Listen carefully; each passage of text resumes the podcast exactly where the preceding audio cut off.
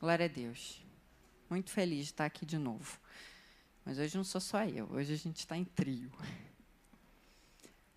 Vocês viram a história do, do, do Mick Fanning? O cara passou por um monte de perrengue ali, várias situações. Vai uma vez, aí o tubarão vai e pega ele. Coisa inédita. Aí vai de novo, o tubarão lá vai de novo e, e pega ele. Mas ele entendeu que ele tinha que continuar, que ele tinha que persistir, certo? Vamos dar uma olhada aí num texto? Hoje a gente vai, vai falar sobre perseverança. Abre aí, 2 Coríntios 4, de 7 a 11. Dá uma olhadinha aí. Botou? Temos, porém, este tesouro em vasos de barro, para que se veja a excelência do poder, do poder provém de Deus, não de nós. Em tudo somos atribulados, porém não angustiados. Ficamos perplexos, porém não desanimados. Somos perseguidos, porém não abandonados. Somos derrubados, porém não destruídos. Levamos sempre no corpo o morrer de Jesus, para que também a vida dele se manifeste no nosso corpo. Porque nós que vivemos somos sempre entregues à morte por causa de Jesus, para que também na vida de Jesus se manifeste a nossa carne mortal. Tem um finalzinho aqui, de modo que em nós opera a morte e em vocês a vida. Temos um tesouro, no verso 7, se eu olhar lá, temos um tesouro em vasos de barro. Quem é o vaso de barro? A gente, né? Alguém tem ideia por que será que Deus fez a gente do barro? Por que será que que ele usou um barro, uma matéria-prima tão básica que você acha em qualquer solo aí, você vai achar praticamente barro. Uma coisa fácil, é, é que vai ter em qualquer lugar. Por que será que Deus fez a gente de barro? Qual será o fundamento disso? O ser humano tem uma tendência natural a, a, a, ao orgulho, à vaidade, a, querer se, se mostrar, se exibir. Isso é uma coisa nossa. A gente tende a isso. As redes sociais estão aí para quê? Para isso. Você vai mostrar um lugar bonito que você foi, você vai mostrar uma foto maneira que você tirou. Não é mais ou menos por aí que funciona? Deus já, acho que ele já sabia, óbvio que ele já sabia, né? Mas sabia que a gente tinha essa tendência.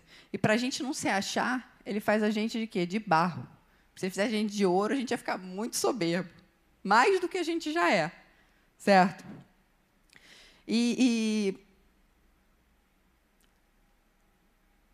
e é, é, quando o Pai fez a gente, Ele queria revelar a glória dele, não a nossa. E aí, por isso, o barro. Para a gente mostrar que não é pela gente, não é por causa da gente, é por causa de Deus. Quando ele fala lá na passagem, é, Cadê? Porém, em tesouro, é, é, este tesouro em vasos de barro. E esse vaso de barro que é a gente armazena um tesouro. Quando a gente aceita Jesus, o próprio Deus, o Espírito Santo, vem morar na gente. Quer tesouro maior do que esse? A gente não tem tesouro maior do que esse. Assim como o Baduel falou, perguntou para todo mundo: quem, quem, é, qual é o, o maior tesouro que você tem? O maior tesouro que a gente tem é Jesus morando dentro do nosso coração, é Jesus dentro da gente. E a gente tem esse, esse dever, essa missão de levar essa palavra. Então, é, é, Deus sabia disso. Aí fez a gente. Imagina aquele, aquele perfume. Já pensou numa caixinha de joia? A caixinha por ela mesma vale nada, né? A caixinha você joga fora. Eu tenho várias lá em casa quebradas, mas o conteúdo dela é o que vale. E ele fez esse tesouro, ele deu a missão, o dever da gente levar. E, e, por, e tem momentos que, como foi mostrado ali, e foi até cantado nessa, nessa música, o mar vai crescer. Os problemas vão aparecer, as coisas vão acontecer, mas a gente tem que continuar, a gente tem que perseverar. Né? E aí Jesus ajuda a gente nisso, mas aí isso é uma outra história, né?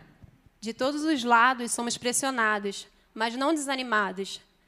Ficamos perplexos, mas não desesperados. Somos perseguidos, mas não abandonados. Abatidos, mas não destruídos. A mensagem que a gente quer deixar de, para vocês de perseverança é porque uma vez que a gente entende o tesouro que a gente carrega com a gente, a gente não pode desistir, a gente não pode retroceder. Na história do Mick Fanning, como o, o, o Marlon falou, o Rafa falou, chega uma hora que ele fala assim, cara, eu não podia desistir, porque o surf me deu tudo. Então não posso desistir do surf. E a gente? Se a gente tem esse tesouro, será que a gente pode desistir tão facilmente quando vierem as dificuldades? Porque as dificuldades elas vão vir. Tem uma passagem que Jesus fala assim: no mundo vocês terão aflições. Ele não fala assim, talvez vocês tenham aflições no mundo. Ele fala, vocês vão ter. Então, nesses momentos, a gente precisa continuar, a gente precisa perseverar.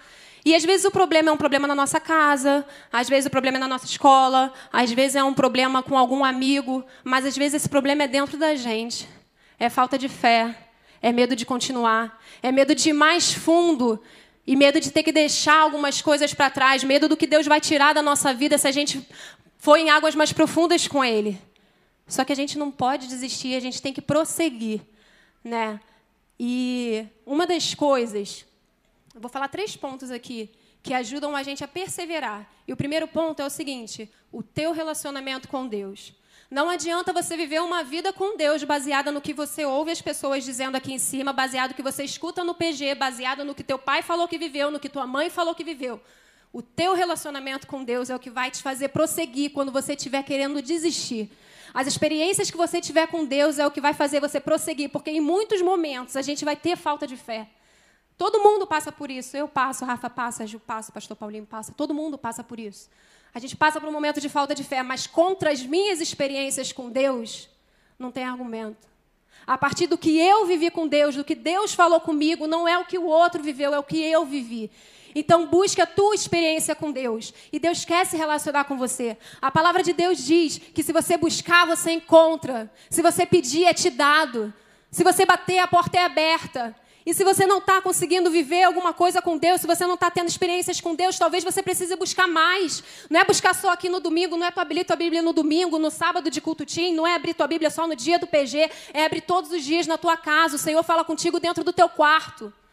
Sabe, a gente precisa prosseguir, para a gente prosseguir, para a gente perseverar, a gente precisa buscar essas experiências com Deus, porque é isso que nos sustenta, é isso que vai alimentar a nossa alma. O segundo ponto é você caminhar com pessoas que estão indo para a mesma direção que você. O mundo ele já está na maré contrária. Nós estamos na maré contrária, no sentido contrário da maré do mundo. E se a gente caminha com gente que, além de a gente estar tá na maré contrária, está remando o contrário, vai ser difícil continuar. A gente precisa caminhar com pessoas que estão indo na mesma direção, que estão remando na mesma direção, porque eles nos fortalecem. A palavra fala que é melhor serem dois do que um, porque se um cair, o outro levanta. Levante o teu amigo. Tenha pessoas que te levantam. Quando você vê alguém vacilando lá na internet, postando foto bebendo, postando foto de sensuais, postando foto que quer que seja, não tira print e manda para ninguém não, cara. Vai nessa pessoa e fala assim: "Cara, Jesus te ama". A gente caminha junto, a gente está lá no cultutinho, a gente está no ministério junto, não é hora de julgar ninguém. Quem somos nós para julgar alguém? Tenha pessoas que caminhem contigo, que te impulsione e impulsione pessoas. É isso que vai fazer a diferença. A gente precisa de gente que persevera junto com a gente. Procure essas pessoas e seja uma pessoa assim.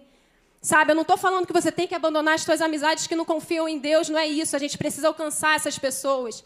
Mas a gente precisa ter pessoas que têm a mesma fé que a gente. A gente precisa ter pessoas que, quando a gente estiver fraco, vai nos fortalecer. Que, quando a gente estiver querendo vacilar, vai falar: não, não vamos por esse caminho, não. A gente precisa de pessoas assim. E além da gente precisar andar com pessoas que estão indo na mesma direção que a gente, a gente precisa ter referências. Tenha referências na sua vida. Pessoas, às vezes, com mais maturidade, que já viveram mais coisas que vocês. Pode ser seu pai, pode ser sua mãe, pode ser seu avô. Se não tem ninguém convertido na tua família, você tem vários exemplos aqui na igreja de pessoas que perseveram, que continuam, que entra ano, sai ano, passa por dificuldade, passa por um monte de coisa, mas continua, continua aqui na caminhada. E além das pessoas aqui, a palavra de Deus nos traz diversas pessoas que perseveraram em meio a tanta dificuldade. Quando a gente vê a história, por exemplo, de José. Caraca, José ele foi vendido como escravo pelos irmãos. Ele foi preso por uma coisa que ele não cometeu. Quando ele estava na prisão, ele revela um sonho e ele é esquecido pelo cara que ele revelou o sonho. mas ele continuou, ele foi, foi firme, ele perseverou. José é um exemplo de vida para gente. Outro exemplo que a gente fala muito aqui é Pedro. Pedro é um exemplo de vida. Aliás, eu acho que Pedro, quando chegar no céu, a gente vai andar todo mundo junto do Maranatatim. Ele vai falar assim: Caraca, vocês falavam pra caraca de mim. Porque a gente fala muito de Pedro. E aí tem uma passagem que. É, eu nunca tinha me atentado para isso, mas uma vez eu estava ouvindo uma pregação, o pregador falou uma coisa que eu achei interessante, né? Pedro ele teve a revelação de quem Jesus era. Jesus chega sempre os discípulos dele e fala assim: Quem vocês acham que eu sou? E Pedro fala assim: Tu és o Cristo, filho do Deus vivo. E ele teve uma revelação divina, não foi por ele. Deus revelou para ele quem, quem, Jesus era. E aí, é, logo em seguida, Jesus fala assim: Cara, o meu tempo está chegando. É, vão me pegar, vão me prender, vão me matar. E Pedro fala assim: Cara, não, isso daí não vai acontecer, não. A gente não vai deixar que isso aconteça com você. Só que era o plano de salvação. Jesus tinha vindo para isso. E aí Jesus vira para Pedro e fala assim: Sai daqui, Satanás. Caraca, que chamadão que Pedro tomou. Sai daqui, Satanás. E às vezes a gente desanima por muito menos, cara. Às vezes alguém olha torto para a gente, a gente não vou mais na igreja. Às vezes alguém esquece de chamar a gente para uma reunião de amigos aqui da galera da igreja, a gente não vou mais para a igreja. Às vezes uh, o líder falou alguma coisa que você achou que foi para você e você fala, não vou mais para a igreja. Cara, Jesus chegou para Pedro e falou daqui, assim, sai daqui, Satanás. E Pedro permaneceu, Pedro perseverou. E como esse, tem muitas outras histórias na Bíblia. E a mais importante, vocês conhecem de cor, que foi o próprio Jesus. Jesus, quando ele estava para ser entregue, quando ele estava para assim, morrer, ele vai para o Getsemane e ele ora e ele fala assim: Pai, se for possível, afasta de mim esse cálice. Jesus estava com medo naquele momento, é óbvio, ele era carne, ele é Deus, mas ele era carne. E aí, ele fala: se for possível, afasta, mas que não seja feita a minha vontade. Ele podia desistir ali, se ele falasse assim: Pai, eu não quero. Eu tenho certeza que Deus faria de outra forma, Deus ouviria o filho dele, mas ele fala assim: Mas não faça a minha vontade, faça a sua. E se Jesus perseverou nesse momento, quem somos nós para não perseverar por aquele que se entregou por nós? Então, galera, tem um outro texto que diz em, segunda, em Lucas 21, 19, fala assim: ó, é na vossa perseverança que alcanceis a sua salvação, ou que vai confirmar a sua salvação. Nós sabemos que a nossa salvação vem de Jesus, que conquistou lá na cruz. Mas a gente tem um trabalho para fazer. A gente tem algo que depois que você é alcançado pela essa graça, você pode fazer para manter isso? Eu vejo que em qualquer relacionamento, porque o que a gente tem com Deus é um relacionamento de amizade. Jesus veio para restaurar a nossa amizade com Deus. Ele é o restaurador. Então, eu agora tenho uma relação de amizade com Deus, Ele é meu amigo. Eu posso ser chamado de filho, porque Deus amou o mundo de tal maneira que deu seu Filho unigênito, para todo que nele crê não pereça, mas tenha vida eterna. Então agora eu sou filho.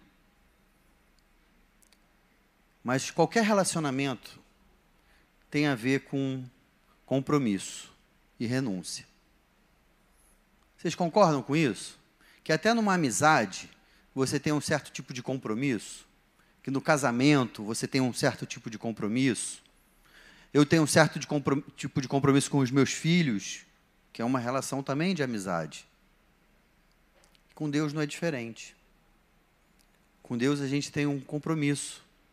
Deus firmou um compromisso com a gente primeiro, mas eu posso responder esse compromisso. Falar, Senhor, eis-me aqui, como a gente cantou, eis-me aqui. Conta comigo. Vamos junto. E esse tipo de relacionamento, como todo tipo de relacionamento, gera renúncia. Você não consegue ter tudo. Quando o menininho começa a ficar de olho para uma menininha e tal, pá. Se ele vai lá, conversa com uma, se ele vai lá, conversa com outra, se ele, o que, que acontece? A menina fala, pô, não quero não. Não está tirando para tudo quanto é lado? Não é? A gente tem que aprender a renunciar. Com Deus existem renúncias. Quando eu resolvi casar com a Juliana, eu renunciei um monte de coisa para estar com ela. E é algo que ninguém me obrigou. Eu fiz porque eu quero. E faço todo dia. Eu acordo de manhã e fiz uma opção de estar junto com ela, de fazê-la feliz. Mas isso gera renúncia. Eu não posso mais fazer qualquer coisa. E aí eu não quero fazer qualquer coisa, mesmo que meu corpo peça, porque eu tenho um compromisso com ela. Com Deus, a gente acaba esquecendo isso. E a gente precisa ficar mais atento, nos lembrar disso, que um preço foi pago e eu tenho um compromisso com Deus. E aí, quando eu estiver lá no colégio e rolar alguma brincadeirinha, eu vou falar assim: pô, essa brincadeira eu não posso participar. E aí, quando isso acontecer, não tenha dúvida, vocês vão ser perseguidos. O texto que a gente leu fala exatamente disso: que eu vou ser perseguido, mas não vou ser abatido. Que eu vou ficar perplexo, mas eu não vou ser derrotado. Isso vai acontecer, galera. Sabe por quê? Porque o mundo quer que a gente seja diferente do que a gente é, que a gente seja igual a Ele. E a nossa diferença incomoda. Incomoda Satanás, incomoda as pessoas que estão no mundo, que optaram ser daquele jeito. E aí eles tentam botar a maior pressão para que você seja igual a eles. Não adianta estar tá errado. Eu quero fazer que todo mundo erre comigo. Porque se todo mundo errar junto, o erro fica, ah, mas todo mundo faz.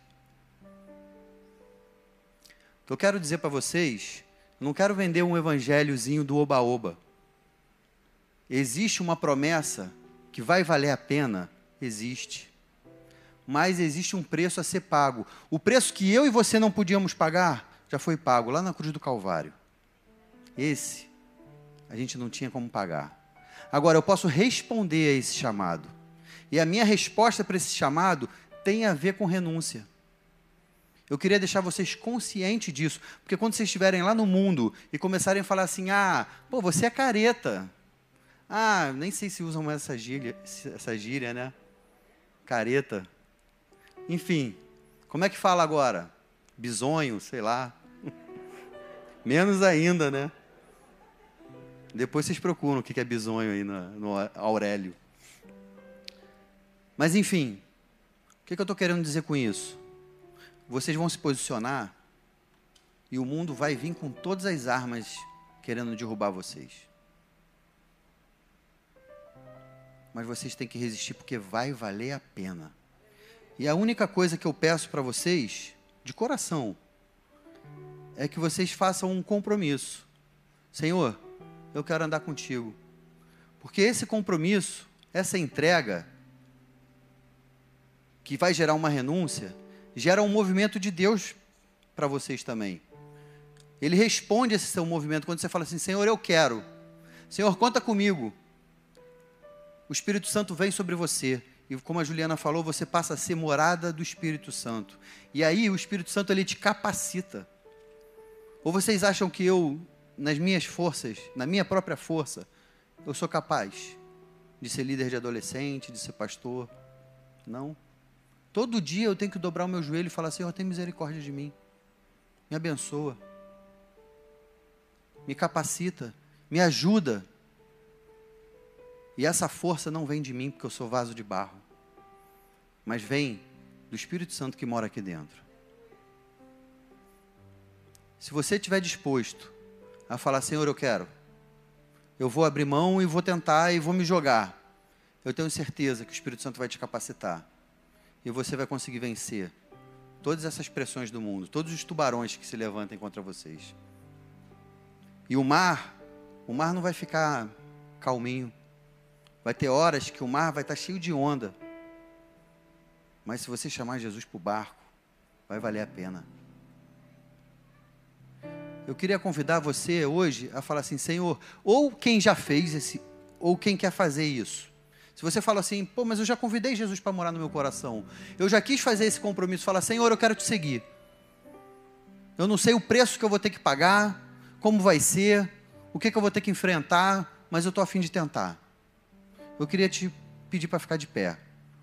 Como um soldado que fala assim: Senhor, eu estou aqui, estou me alistando no batalhão do céu. Você já fez isso? isso já, já, vocês já falaram isso? Se você já falou isso, fica de pé, por favor. E se você ainda não falou e quiser ficar de pé hoje, porque não é para mim que você tem que falar isso, é para Deus, de coração, não é para mim, é para Deus. E você está ficando de pé de uma maneira para marcar, para que tanto o reino de Deus e o reino das trevas vejam que você hoje fez uma opção, mais uma vez, de seguir a Deus. E hoje eu vou orar por vocês. E eu quero pedir para os líderes que estão aqui também, para que orem, os pais que estão aqui, para que orem junto comigo. Imponha suas mãos, não precisa encostar neles. Porque a gente vai orar para que esse Espírito Santo possa te capacitar, possa te dar ferramentas para você vencer o mundo. E aí vai ficar fácil, porque o Rei dos Reis vai estar do teu lado. Senhor, louvado seja o teu nome, Pai. Muito obrigado, Senhor, porque tu não desististe. Lá no Getsemane, você poderia, Senhor, falar assim: Eu não vou, eu não vou para a cruz. Muitas vezes, Pai, o nosso corpo pede algo diferente dos teus planos. Nós temos medo, nós queremos ser aceitos pelo grupo. Senhor, tem misericórdia, Pai, ouve o clamor de cada jovem aqui. E que a gente possa falar o que Jesus falou no Getsemane. Seja feita a tua vontade. Meu corpo está clamando por uma coisa, Senhor, mas seja feita a tua vontade. Senhor, eu estou com raiva. Eu quero, eu quero me identificar com esse grupo. Mas não importa o que eu penso. Importa o que a Bíblia diz que eu sou. Que seja feita a tua vontade. Eu sou filho amado. E como filho, nós temos uma herança no céu, Pai. E nós sabemos, Senhor, que temos um nome a zelar também. E é esse nome, Filho do Rei, Senhor dos Senhores, que nós queremos carregar, é essa bandeira que nós queremos carregar. Espírito Santo, eu te entrego cada vida aqui hoje, Senhor, cada jovem, cada adolescente, cada pessoa que trabalha na liderança, cada pai, cada mãe, cada menino, cada menina que veio aqui hoje, Pai, que está na internet conosco, nos ouvindo, agora ou mais para frente. Senhor, nos capacita, Pai. Eu sei que muitos aqui estão falando assim, mas eu acho que eu não vou aguentar. Eu acho que eu não vou resistir. Senhor, mas ele ficou de pé, de uma maneira, Senhor, para que tu pudesse olhar para ele e falar: Senhor, eu estou aqui. Eu quero. O meu desejo é esse, a minha alma quer te servir, Pai. Então capacita cada um deles, Senhor Jesus. Senhor, nos dá domínio próprio, Pai. Ó oh, Pai, nos dá domínio próprio para vencer o mundo, Senhor. Eu sei que o mundo vai se levantar com força na vida de cada um deles, Senhor. Mas contigo, Senhor, somos mais que vencedores. Podemos vencer a fome, a injúria, podemos vencer qualquer tipo de problema que se levante contra nós, Pai. Porque contigo somos mais que vencedores. Senhor, como igreja, como corpo de Cristo reunido aqui, Pai. Nós abençoamos esses jovens. Nós pedimos uma capacitação especial do céu. Senhor, como ministro do Evangelho, Pai, nós clamamos por cada alma que está aqui hoje, Senhor. Abençoa, firma os nossos pés na rocha. Tu és a rocha. Tem misericórdia, Pai, e nós daremos toda a honra e toda a glória somente a Ti, Senhor. Estamos dispostos, Senhor a pagar o preço, a morrer para as nossas vontades, a morrer para os nossos desejos, para poder levantar o teu nome, a tua bandeira, Senhor, e alcançar outras vidas, Jesus. Satanás, você não tem mais poder sobre a mente desses jovens. Essas crianças, essas que estão aqui, esses meninos, essas meninas são teus, Senhor. Cobre eles com teu sangue que eles possam andar por aí como embaixadores do Rei, representando o Teu nome, Pai, e nós te daremos toda a honra e toda a glória, em nome de Jesus. Amém.